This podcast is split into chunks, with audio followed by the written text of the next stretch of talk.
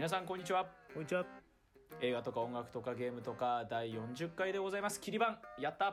よし。はい40回でございます。そんなね切りのいい、えー番組の回数にとっておきのお。今回。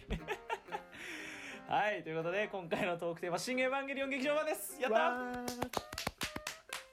ということで、えーもうはい。今日の朝、えー初回上映見てきましてはい。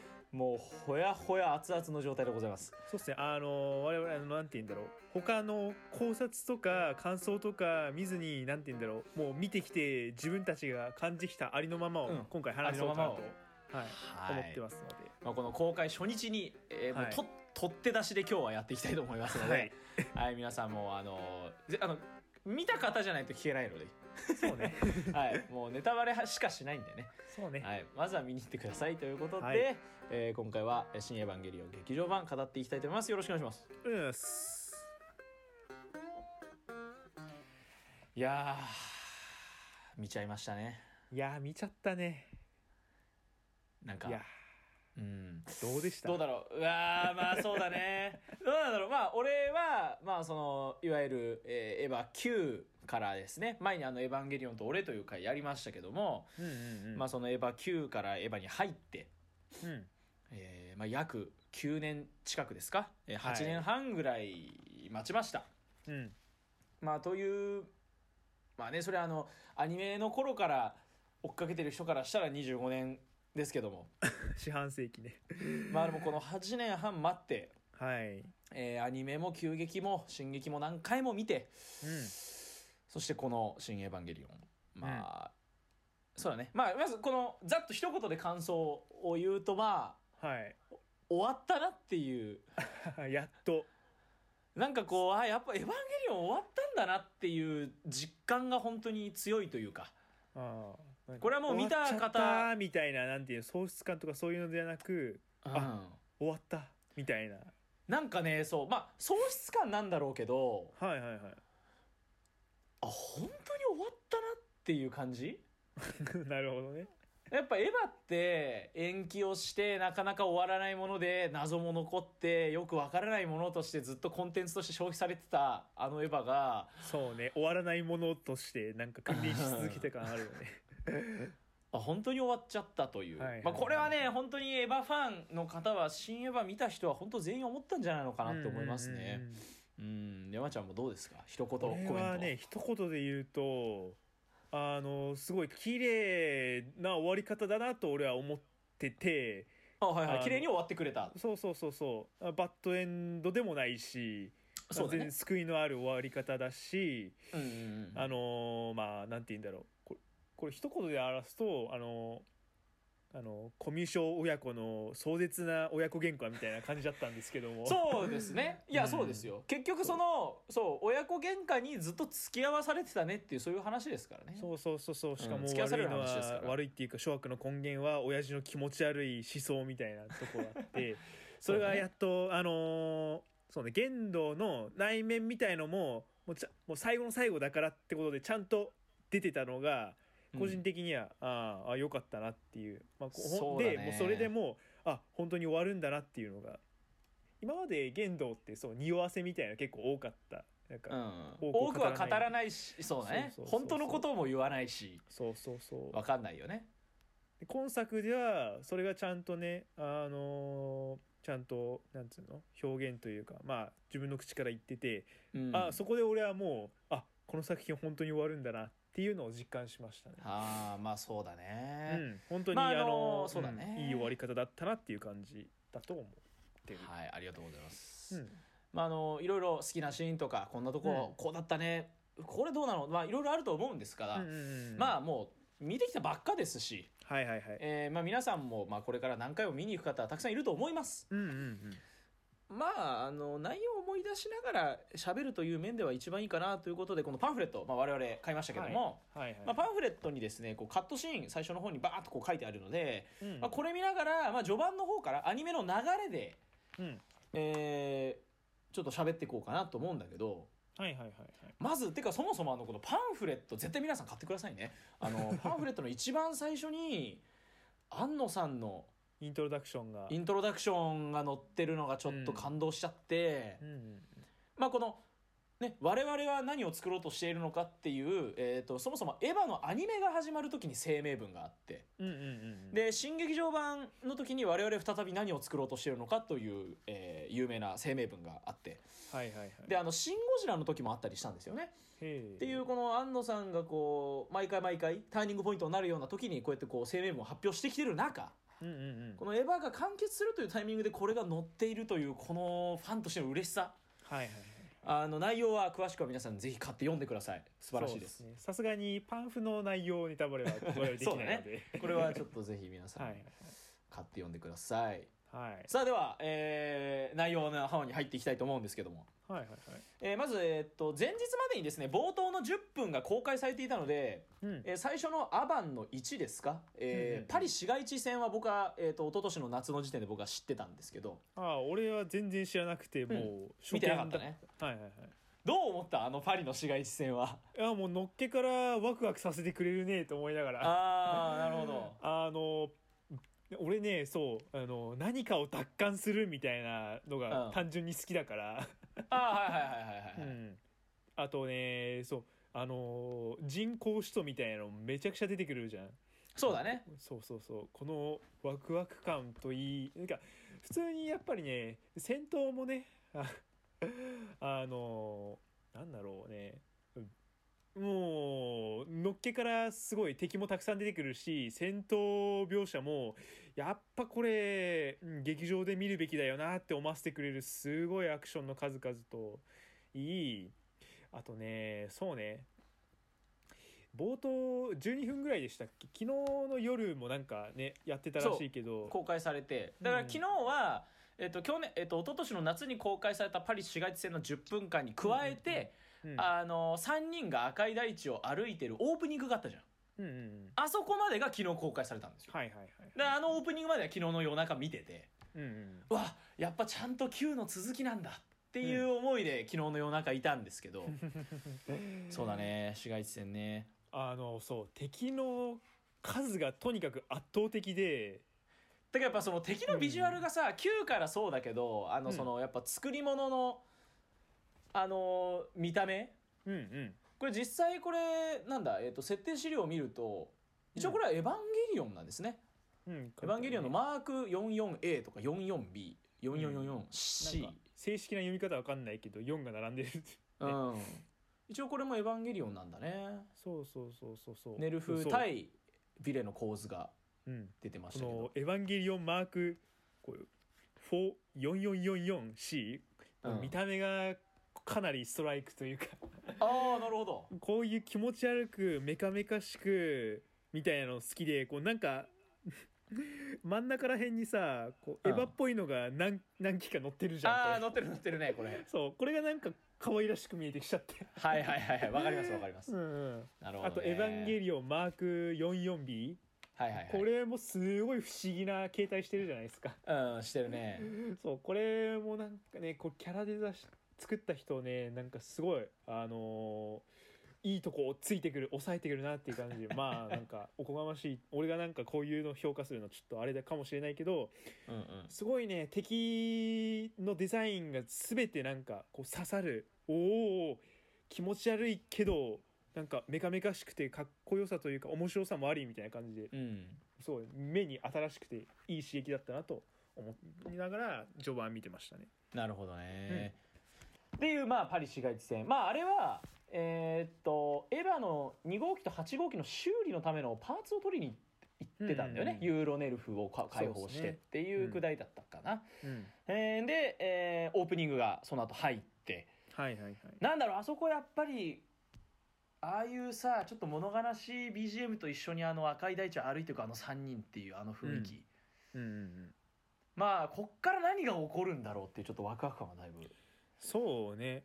俺はそうね。あのシンジがこれからどうやって立ち直っていくのかなってのを考えながらずっと見てて。うん。そう。であのー当時出てきて俺はそうだね。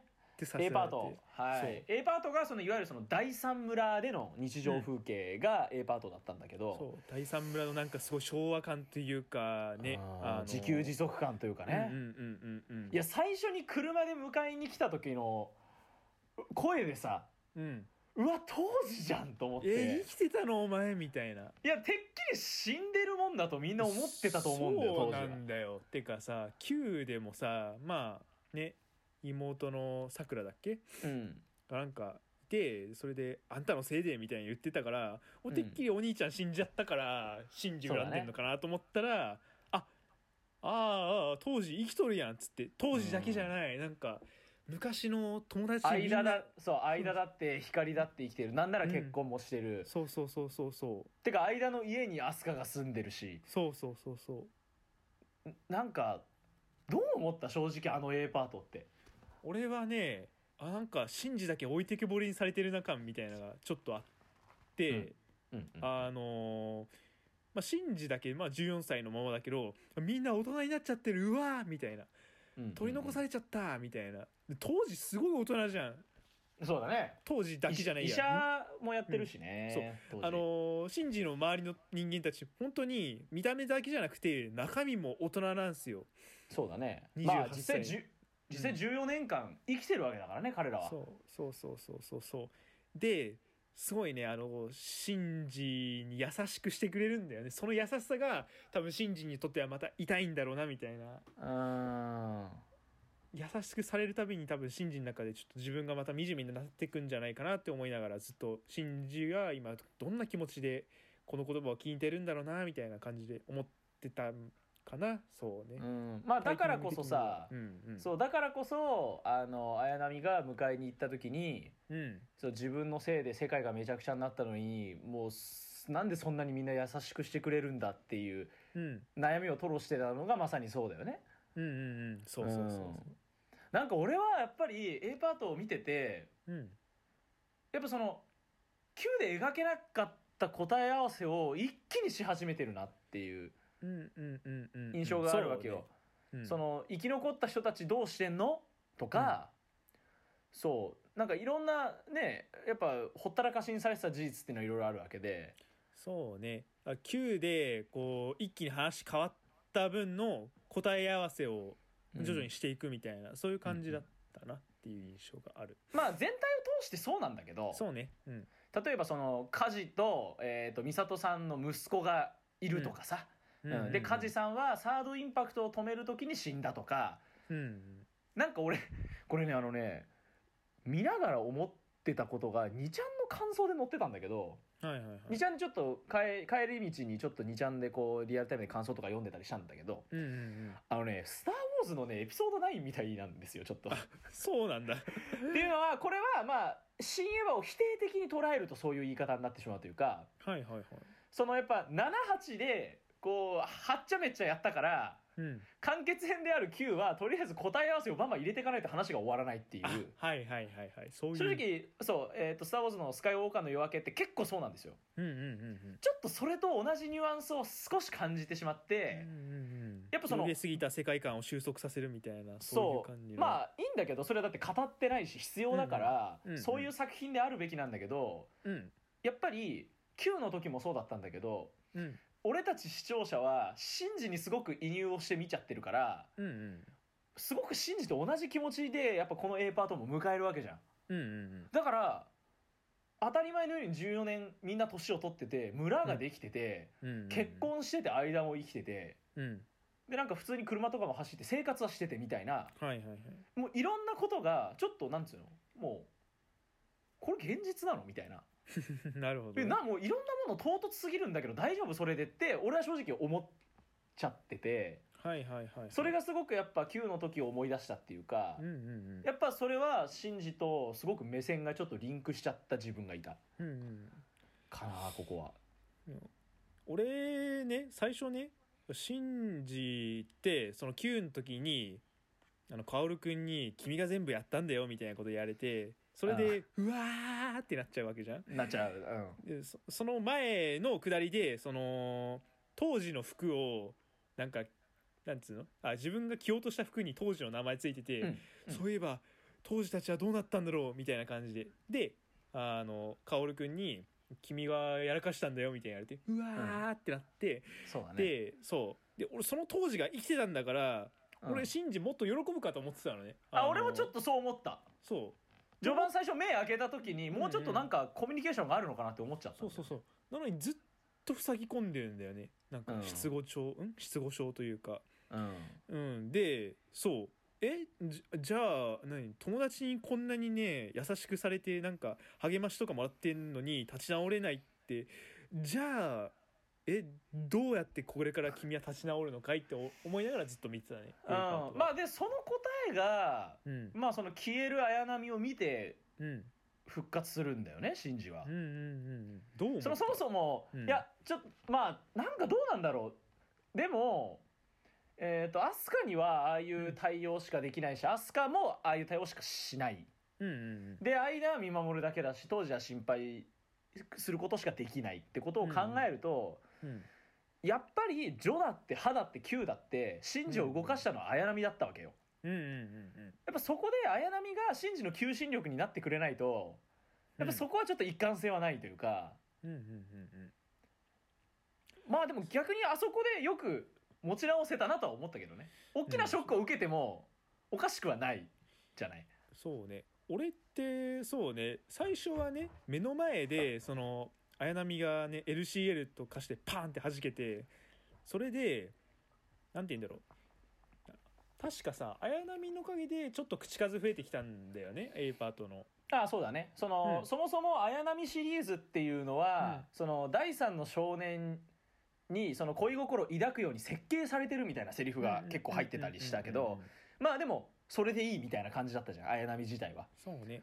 うん。でそのでまあそれきっかけだね。そうそれきっかけで綾波のねまっすぐな気持ちとでそれがねシンジに伝わってでシンジも徐々に心を開いていくみたいな感じだったんだけどうん。あの綾波がそのねあの目の前で液体になっちゃってそれで俺すごいね俺こっからまた塞ぎ込むんじゃねえかとちょっと思ったんだけど、ああ拍手をかけてしまう、うん、うん。と思いきやねあの僕も行きますみたいな感じでまた戻っていくんですけどもそれなんだろうねちょっと思ったのがなんだろうこの前後で確かさ冬月がさなんか息子にも同じ経験をさせるのが怒りみたいな言っててなんかわざわざそのシーンを挟むってことはなんだろう冬月ってうん。この映画の中でずっと説明説明係みたいな感じなんだよね。そう そうそうだねそうだね。そうそうそうそう。ついにこれがこうしたか。そう。みたいなことをずっと言ってるからね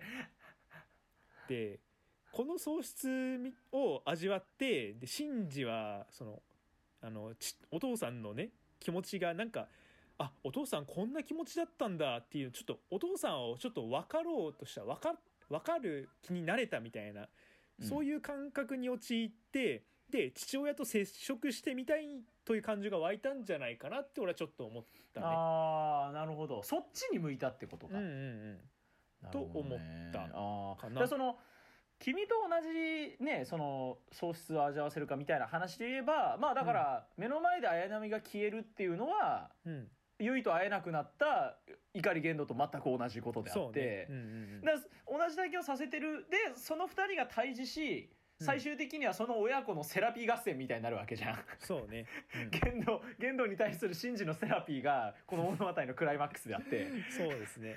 ていうところにまあつながってはくるよね。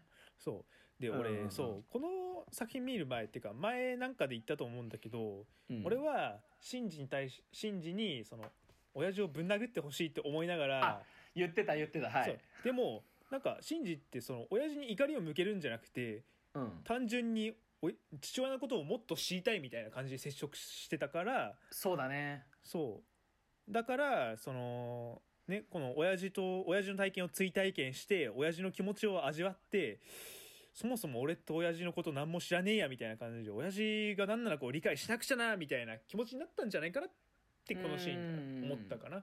なるほど。真珠がひと向かったのは一つそういうのがあるんじゃないかといううん考察が。はい、なるほどね。うん。なんかあのそもそも A パート自体の綾波の描写がですね あのなんか非常にあのあそういえばエヴァってそのジョとかハを久しぶりに見た時に本話描描写を見て、あエヴァってこういうアニメだったなっていう気持ちがあるわけですよ、Q とかを見た後だと。で逆にいろんなことを難しく考えすぎてパッと新エヴァ見た時にうん。ね風呂入ってポカポカするとか露骨にそんなセリフ入れんだよとか思いながら見てたんだけど風呂入ってポカポカすなてみたいなね。わかりやすいみたいな。そうね。あの綾波がねまずねあの農作業をしてるっていう事実がなんかもう面白おかしくて。面白かったね。まあでも表情豊か豊かでねあの、可愛らしく赤面したりとかしてうんうんうんうん。すごいねあの綾波ファンにとってはすごいあのいいいいねあれは。そう演出だったんじゃないかなと思ってて。だってあれ服変えなよっつって、なんでわざわざあのセーラー服になんねんそうそうそうそうそう。意味わかんないよね。あのさ段ボールのなんか物資みたいな服いっぱい入れる、うんうんうん。うんなんか入れてある段ボールの中からわざわざあのセーラー服取り出すかみたいなね。そこはもう辻褄どうこうじゃなくてファンサービス描写だったなとも感じるんだけど、もっと普通の私服あるだろうと思いながら、うん。そこは見てだからでもやっぱりその今までの綾波成分が9で0だった分やっぱ俺はちょっとまあファンサービスとして良かったかなとは思うけど、まあ、あのインタビューとか読むとだいぶあのその田植えの様子とかあの村はその実写とかあの辺の A パートはその実写映画の手法とかもいろいろ使ってだいぶ苦労したみたいなことがいろいろインタビューに書いてあったね。なんだろうあとね A パートで印象的なところ。ああのシンジにさアスカがレーション食わせるところのカメラワーク異次元じゃなかった、そこね。あれ何や何あのカメラワーク？俺初めて見たんだけど。グワングワンな何してんっていうのあれ？なんか。だからシンジ視点でもねえしなんか、ううん。何あの「おーんおーん」っていう。そうグワングワンっつってレーション無理やり食わせるシーンね。うん。そのその前あそのあたりのアスカのなんてセリフもああなんかすごいシンジの理解者一番理分かってんのこいつなんじゃねえのかと思いつつもそうそうだねそうだでねも分かってんならもうなんかまあでもこいつなり、うん、アスカなりのやり方なんかなと思いながらすごいねあのー結構説明口調的ではあるけどもなんか、うん。なんて言うんだろう。あのー今シンジのな描写なんて言うんだろうあんたって結局なんか全部やることなすこと恨みに出てそれが嫌だから塞ぎ込んじゃって、でもなんか行きたくもなければ死にたくもないなんか中途半端なクソ野郎みたいななんか言うんまあそうんそんなこと言ってた言ってた本当にその通りなんですよね、あうんめちゃくちゃ分かってんじゃん、シンジのこと。分かってる分かってる。そう。だからやっぱアニメ版からそうだった性格じゃん、うんうん。もう新エヴァになってもうそのツンデレ度がもう過去最高に煮詰まってるのがこの A パートの アスカかなっていう気はするんだよそうね。うん。それ含めてやっぱうんちょっといろいろ度肝を抜かれた、うんうん。序盤だったな、そうね、うん。あとは服を着なさい。確かにね。アスカは服を着なさい、うん。えーっていう A パートでした。ああそう。あとねそうケンケンって呼んでるのもねちょっと気になった。ケンケンそうだからあの結局さまあこれは最初最後の方にもつながってくるけどうん。あアスカは健介とくっつくんだっていうか、うんそうなんかねすごい親密な関係っぽかったよね。うん。いやこれだからまあこれはあのその B パート C パートのいわゆるそのブンダーでの下り、うんうん。えーまあもしくはえーっとアスカと、えー、あと2号機と8号機のあのえーっとネルフ突入の下りが次にあるわけだけど、うん。そこでもあったけどうん。その俺すごい好きなセリフがすっごいあってさうん。やっぱもうもう私大人になっちゃったみたいなセリフあったよね。うんうんうんうんアスカの。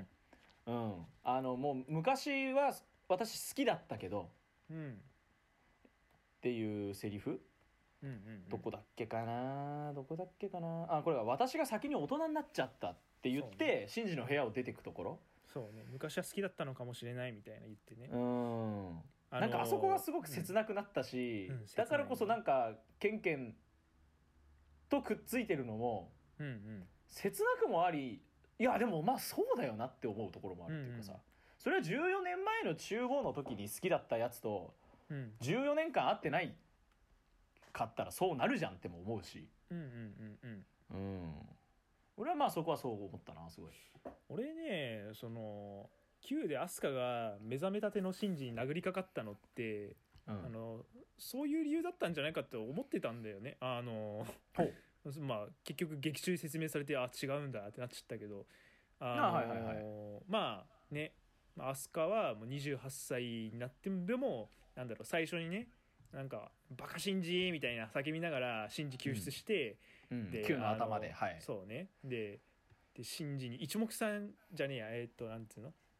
一直線でそのシンジに会いに行ってうん。でもシンジはねあのねこ心もまあ自分はその体は14歳でも心はもう28歳なわけでそうだね。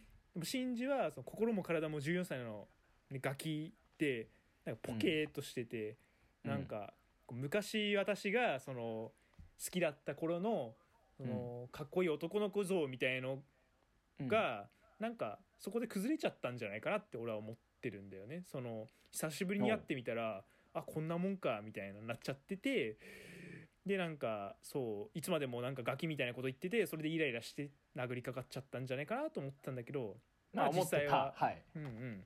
まあなんか答え合わせみたいな感じでダラダラ2人とも喋ってくれたんでああそういうそういうことだったんだみたいな。そうだね。そこはその B パットのところかな、そのうん南極のセカンドインパクトの爆心地に来たネルフ本部に2号機と8号機が突入して13号機をぶっ壊そうというくだりが B パート。まあから C パートになるのかな、うん。っていうところなんだけどそうだね。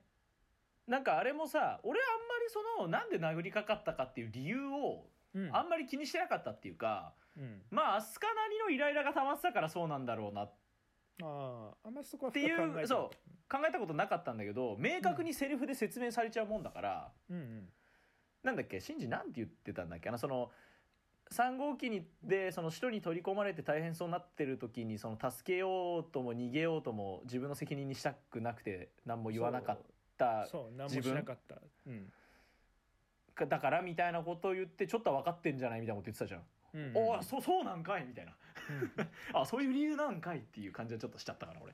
そうね。そう殴りかかった理由がずっと俺の中で引っかかってたから。ああなるほど。あまあなんかあの答え合わせしてくれたのはいいんだけどうん。そんな説明なんかなんか多弁だなと思いながら そこは見てたそうね。そうなのよ。だからこのさっきの A パートのところじゃないけど、うん明らかにその言葉で詳細をこう述べていくっていう部分がうん。すごく多いうん。ような気はした。そうね。あのーまあ仕方ないんだろうけどね。あのーうん。まああのーこの際だから全部語っちゃおうみたいなそういうところもあんのかな。わかんないけどまああのーここで全部終わらすためにはまあ説明しなきゃいけないこともいやたくさんあるんだろうけど、うん。そうだね。いやそれ本当そそうたまにねそう説明しすぎとちゃうみたいな。あのい今まですごい不親切なまでに語られてなかったりとかう、うん、あの意味慎重に濁したりとか匂わせたりとか、多かったせいでであのねこのシーンでめちゃくちゃなんか説明口調みたいなやられると逆に違和感みたいなのを感じてしまったよよね。う。そこはどうしてもギャップを感じちゃうじゃん、うん。それは。感じる必要がなくても感じてしまうというか、うんそうなんだよね。それはあるかな。うんうんうん、あとブンダーの下りでなるほどなって思ったのは、うん。その領事家事とかがそのブンダーでやろうとしてたことがその種の保存うん。みたいなことでさうんその箱舟そのなんか生き物を箱舟に乗せて、うんうん。えー避難させるみたいなはいはいやってましたね。のがその箱舟じゃんブンダーって箱舟って言ってるじゃん。うん。すごいあのノアの箱舟とかをそう彷彿とさせるというか。うんうんうん。でノアの箱舟とかって言われたらやっぱその旧約聖書だとか聖書の内容とかになってくるわけで。うんうんうん。やっぱそのエヴァにその共通してるじゃないそのキリスト教的な設定とか世界観っていうのが、そうね、あのーやっぱそういうとこから持ってきてるなっていうのはすごく見ながら感じた。BGM もね「手話きませり」みたいな。うんなってたしね。カーロミエカーロミオベンだっけ？なんか、うん。そうねそういうの流れてたりとかして、まカあーロミオベンはすねイタリアの曲だったと思うよ確か。違う。ってう、いう感じかな、はいはいはい。であのいわゆる B パートか C パートか分かんないけどそのネルフ突入の下り。うんあそこはね俺ちょっとしびれちゃったな。うん。まあなんか。2号機と8号機がねかっこいいんだよな。いやーこのやりたいことをね全部やっちゃってる感じがすごいね。よかったよね。あのえっと「エヴァンゲリオン」のマーク7だねあれは。うん、マーク7があの対応をなしてドリルみたいになってるところにうん。2号機と8号機でこう力合わせていくよみたいな感じでさうんうんうん。バーンっつってもうあんななんかライダーキックみたいな感じじゃん本当に、ね。ダブルライダーキックじゃんあんなのただの。そうああれはねほん本当に、うん、特撮要素のあれもあるけどすごいそう。ん本当にライダーキックだの1号2号がさ うそうそうそう。合そわせてライダーキックするみたいなのを踏襲うもうした感じ、ねそうあんのやりたいことやってんねっていう感じはすごいあそこ好きだったな。見ててテンション上がったすごい、うんうんうんうんあのーなんだっけ「エヴァンゲリオン」7号機の群れに突っ込んでいくね、うん。あそこが俺個人的に一番ワクワクしたかな。ワクワクしたねあそこ、うん。なんか俺やっぱりその俺は昔からアスカが好きなのね。うん。アスカ好きとしてそのやっぱアスカがひどい目に遭ってるのも含めてやっぱアスカみたいなとこあるじゃん、うんそうね。今作もひどい目に遭ってたね。合うじゃん。うん。そこがなんかねもうやめてあげてとも思う反面やっぱ来た来た!っていう感じもあり。ね、でその後突入してって13号機をこう止めようとしたら AT フィールドが発動してしまって、うん。自分を使徒化させることで力を解放して何とかさせようと思ったら失敗しちゃうというくだり。逆に取り込まれちゃうというくだりだったんだけどあのさあの目からあの制御棒みたいな。そう、うんあれね封印柱っていうらしいんだけど。封印中そう。あれをグーって出してさうん。使徒になるわけじゃん。使徒になるんだみたいな。そでそこもさ俺えなんで使徒になるんだとも思ったけどちゃんとあの、パターン青で第9使徒って言ってたから、うそれってだから歯であのエヴァ3号機で取り込まれちゃったあの使徒が第9使徒だから完璧だからあの経験で使徒と同化しちゃってるうんうんんだよねあれはね。だから目もああえてあ青く光るし。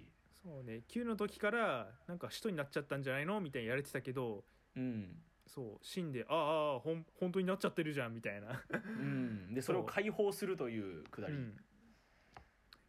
いや。であの飯もねなんかもう水だけみたいな話言ってたもんね。うんうん。そう。髪の毛だけ伸びる寝たなんつうの？寝る時もなんかねねなんつうの寝たふ寝るふりも飽きたなみたいに言ってて。そうだから寝れないんだろうねだから。ただ寝れないし飯もいらないし、みたいな。そう。髪は伸びる。そうね。ちょっと前のくだりでねマリーに髪切ってもらって、まあ、髪伸びるってことはあんたも人間なのよみたいな言われてるけど。そうだね。まあまあああああそあれを引き抜くことで使徒にもなっちゃうんだみたいな。ああ確かに人間離れしてるなって思いながらね、思ってでもあの直前のあのライダーキックからのうん。あのアスカの頑張り。うん。であの眼帯取った瞬間の俺心の高ぶりが良くてうわ眼帯取ったみたいな。どうなるのっていうそう。そ感じだったらうえー、柱刺さってえー、抜いた抜いた。あ血とになっちゃったみたいな。ううんうんうんうんあのねスピード感素晴らしかったですね。そうね。あの目の下に何があるのかっていう謎については俺結構注目しながら見てたわけなんですよ、まあ、アスカの眼帯の下にはねあの棒が突き刺さってて限度、まあ、この後触れるけど、まあ、とんでもなかったりあのまああれだ美里さんのサングラスの下は何もなかったけどそれちょっとなんか拍子抜けっていうかまああ普通なんだってなっちゃったけど。そうねあのー Q でなんで眼帯してんやろなってずっと思いながら見てて、うん。でその答え合わせがね「あ使徒になっちゃいました」って「ほうほう」みたいな。人になる前までの下りもねすごいうん。さっきも言ったけど、まあ、すごいよ戦闘が。うん。あのー、銃ババババババババなんかまニャニャニャニャニャニャニャって、ね、言いながら、うんいやなんか転しながら打ってこう降りていくとこね。あれ予告編通りだったね。うんうんうん。そう。てかまず全体通してね予告編に使われてた映像はちゃんと全部入ってたね。そうね。そこはちょっと嬉しかった。それを劇場で見るとあ全然ちげえっていうまあ、当然っちゃ当然なんですけどね、まあ。うん。いや本当にあ戦闘描写だけあのね内容をね深く追えなくても戦闘シーンだけでおーってなれるからエヴァいいなってなっちゃった。うんまあで最終的に、うん。えーそのあれこれがあってじゃあシンジがうん。行きますよってなって父親と対峙して、まあ、自分が初号機に乗って行くというくだりになっていくんだけど、あのもう玄道がさうん。もう人じゃなくなってるそうね。バイザーの下 なんかよくわかんない。なな何あれは？あの十字のなんかよくわかんない。なんかね 十字の額バイザーの人になんかね十字の傷みたいなのがあってうん。でなんて言うんだろう。最初なんかああ目ん玉変な風になってるなと思ったら、ね、よく見たら中身空洞になってて中にコアみたいな光があってみたいな。本当に人外とかしてて。うん。うんだそれもさ、うんうん。あの急激だったら例えばそのアダムを自分の手に移植してうん。とかってあったけど、うん。今回だったらその人ならざるものになる理由もさ一応その歯で出てきたよくわかんないネブカドネザルの鍵っていううんうんよくわかんないものを使ってそれになってるっていう。うんうん。うんあのちゃんとセリフでその回収もあったから俺はちょっと安心したんだけど。はあ、そうあったけども結局ネブカドネザルの鍵が何なのかがではわ俺にかんないですよ。わかんないしいやもちろんわかんないですよ。あのーなんて言うんだろう。本作で急に出てきた単語とかもいっぱいあってわからない単語もたくさんあるんだけど、うん、まあちょっと考えて、まあ、これ考えるだけ無駄だなってなってまうん、まあそれあはあると思う物語を盛り上げるための、まあ、なんかエッセンスとしてもうあこれはこういうものなんだなっていう感じで。だって意味わかんないよねいろんな理論が。なんかさロンギルスの槍をじゃあ黒き月をうんぬんかんぬんしたらやりをなそうなんか黒き好きがなんかよくわかんない感じで槍になったりとかさそうそう形状変化とかなんわか何見せられてんだかわかんないもん。なんかアディショナルインパクトって何？みたいな。ファイナルインパクトよりもフィフスでもなくてアナザーだと思ったらなんでアディショナルってみたいな。そう。あのガイウスの槍とかなんかいろんな、いろんなものが出てきて、うん。まあまあこういうもんか。エヴうんァだしまあエヴァってこういうもんだしね、うん。そうだからいいのよ別に。そうね。これでいいかなと思う。あのねあの見た目の言動はたまぎたし、そうだね。その後に「あお前もエヴァ乗るんかい」ってなって。だからあのシンジを送り出すところでうん。ブンダーの乗組員とで美里さんがやっとこうシンジに心開くみたいなところのくだりがあったじゃないですか。あそこどう思った、あそこねあーなんだろうあのーもうもうちょっとね美里さんもうちょっと心を早く開いてくれるなんて言うんだろう。最初からちょっと冷たすぎたのよ美里さん。ああそれはなんかあるかな。なんか俺もうん。いやそんうん。だったらちょっと素直になれなすぎてたかなって思っちゃうっていうかあのーけ結局なんかそう全責任は私にあってあなたは悪くないのよみたいなこと言い始めるじゃん。うんいや結局そんなこと言うんかいみたいな。そうそうなんだよね。そそうなんだけど、うん、まあうんまあって感じ。あのーまあでもねあのーなんて言うんだろう。んなんて言うんだろう。あのさくらとかさあのー自分のやりようのない感情を銃に込めて結局あの床を打ってみたいな、うん。あそこのねねあのー感情のね揺らぎとかいろんな思いみたいなの工作してるのがすごいね。あのドラマチックであるんだけども俺はうん。美里さんにちょっといろいろ文句をねあの、まあ、Q の時も言ってたけどねあのシンジ君がね目覚めた時にあんうん。周りにシンジ君の敵しかいないわけじゃないですか。そうだね。これ周りにね当時とかねケンケンとかねがいたら美里さんももうちょっと寄りり添ってくれてたら変わったかもしれないよねっていうそうそうそうそうそう。だからあここに来てやっと美里さんは心開いてくれるんだねってなったけど、うん。まあでもそうなんだよね。あの新次君の心理状態的にもうあ目覚めた時とあそこにいるシンジ君は全然違うシンジ君だそうからそうそうそうだ。うんそうだね、まあ、そういう成長があった込みでってことをそう考えるかも。うん。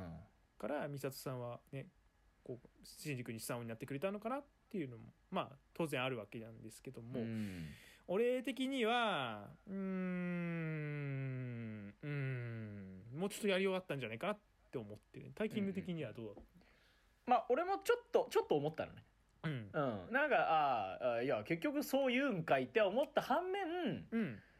ちゃんと歯でテンションが上がった俺たち、うんそして9でどん底に落とされた俺たちに対しての助け舟をちゃんと出してくれたから俺は安心もできたような気はするのよ。うんやっぱり美里さんはそうじゃないとってやっぱ思ってた思ってるじゃんやっぱどうしても。んうんだってやっぱ「行きなさいシンジ君」ってあんだけ言ってたんだから美里さんは。そうね。そこで9であんだけ手のひら返されたんだからやっぱ俺たちに対する助け舟はどこが欲しかったから。っ そうね。ていう意味で俺は安心した自分もいた正直、であとその髪の毛ピンクなの緑。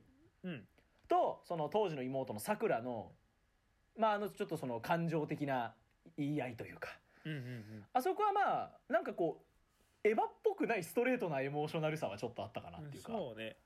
なんかまあ視聴者目線多分俺だけじゃないと思うんだけどうん。まあ新宿美里さん視点目線のあれになっちゃってると思うからうん。その緑とかのねその怒りぶつけられてもそんなことやれてもみたいなちょっとなそんまあそうだね。そうだね。なこと言ったってさあのねシンジ君はまああのああするしかなかったわけだしいやいや、うんやれってやれてやったわけだしみたいな。そうだね。まあでもそういうね事情込み込みでもまあでもね彼ら彼女らはすごい人生めちゃくちゃにされてるわけだからまあうん。気持ちは分からんでもないからその辺のぐちゃぐちゃ感というかまあどう落としどころつけたらいいんだろうかみたいなところはあったけど、まあ、結局さくらがねもう泣き崩れてでそう。でそれでもうなんなんて言うんだろう諦め気味になってたよね緑もなんか。うん。そうだね。そうそこでああこういう静まり方するんだみたいな。ああなるほどねみたいな。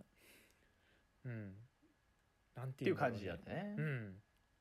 ちょっとあそこは形容しづらいね言葉で。うんなんていうまあでもそうね。あの俺たちの美里さんが帰ってきたっていうのはあったね。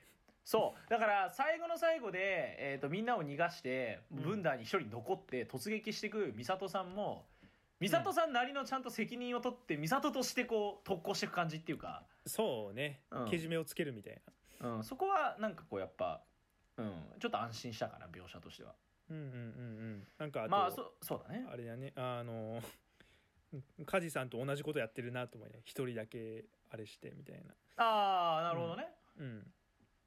一人で自分だけ犠牲になってみたいなっていうのもなんか、そうね。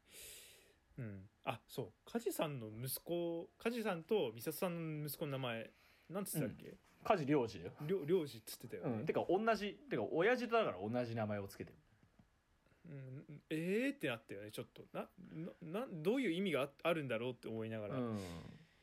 まあ海外だったらねなんちゃらジュニアっていううん。言い回しでそういうパターンもあり得るけども。まあでも日本名でね同じ領事ですから、うん。ななんかななんでって単純に思ったね。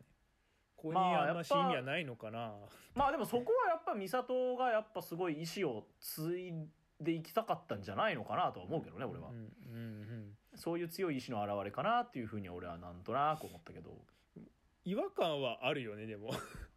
まあそれはまあ俺らが梶良二をうん。エヴァのメインキャラクターの一人として知ってるから余計そう思っちゃうだけであって。そう俺らは別に美里さんじゃないから分かんないっていう。そうそうそうそう。うんなんか不ま思議同じ名前ななそうだね。うん同じ名前なんだとは思ったけど。うん。うん。うん。そうね。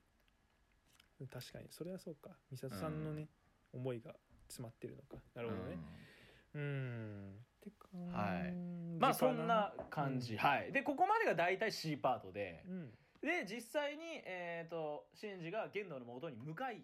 うん。でこうそこにえーマリが助け舟を出しに行く。で最終的にあれはだからその